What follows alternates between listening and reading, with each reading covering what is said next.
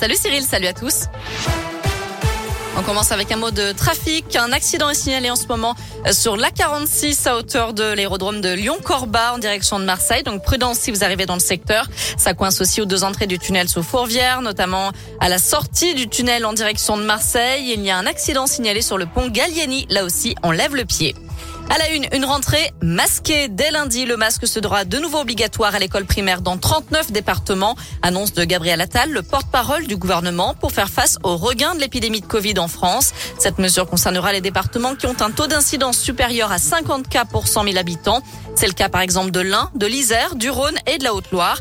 Dans certains départements, le masque était toujours obligatoire. Il n'avait pas encore été abandonné. Pas de changement donc pour ces élèves. Elle était annoncée, la neige est arrivée dans la région. Elle a fait son retour cette nuit sur les reliefs, notamment en Haute-Loire, un léger manteau blanc qui recouvre le massif des Estables et le massif du Mézin. Quelques flocons aussi dans l'Ain la nuit dernière. Ils sont tombés vers 1000 mètres d'altitude au plateau d'Hauteville, au col de la Faucille ou encore au plateau de Retors. On vous a mis les photos et les vidéos sur l'appli Radoscoop et radoscoop.com.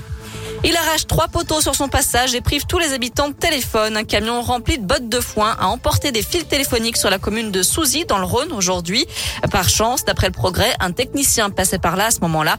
On a pu donc couper les fils pour sécuriser les lieux. Et puis vous avez été nombreux à vous étonner de voir une Porsche accidentée et visiblement abandonnée ce matin sur le périphérique Laurent Bonnevet. Elle a finalement été évacuée. On ne sait pas qui est son propriétaire.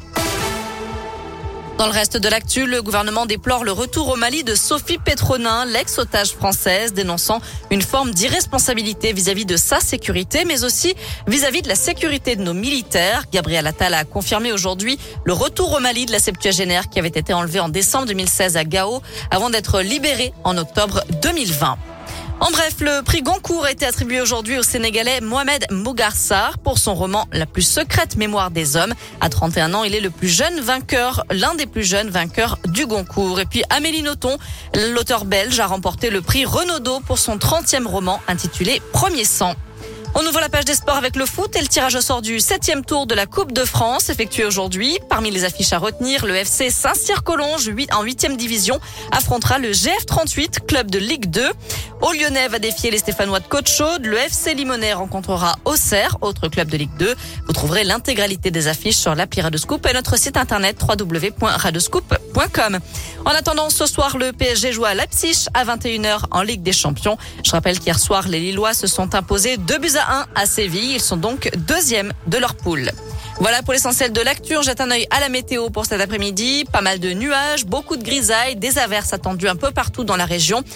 Quelques éclaircies, mais elles seront bien timides. Les températures ne dépassent pas les 13 degrés.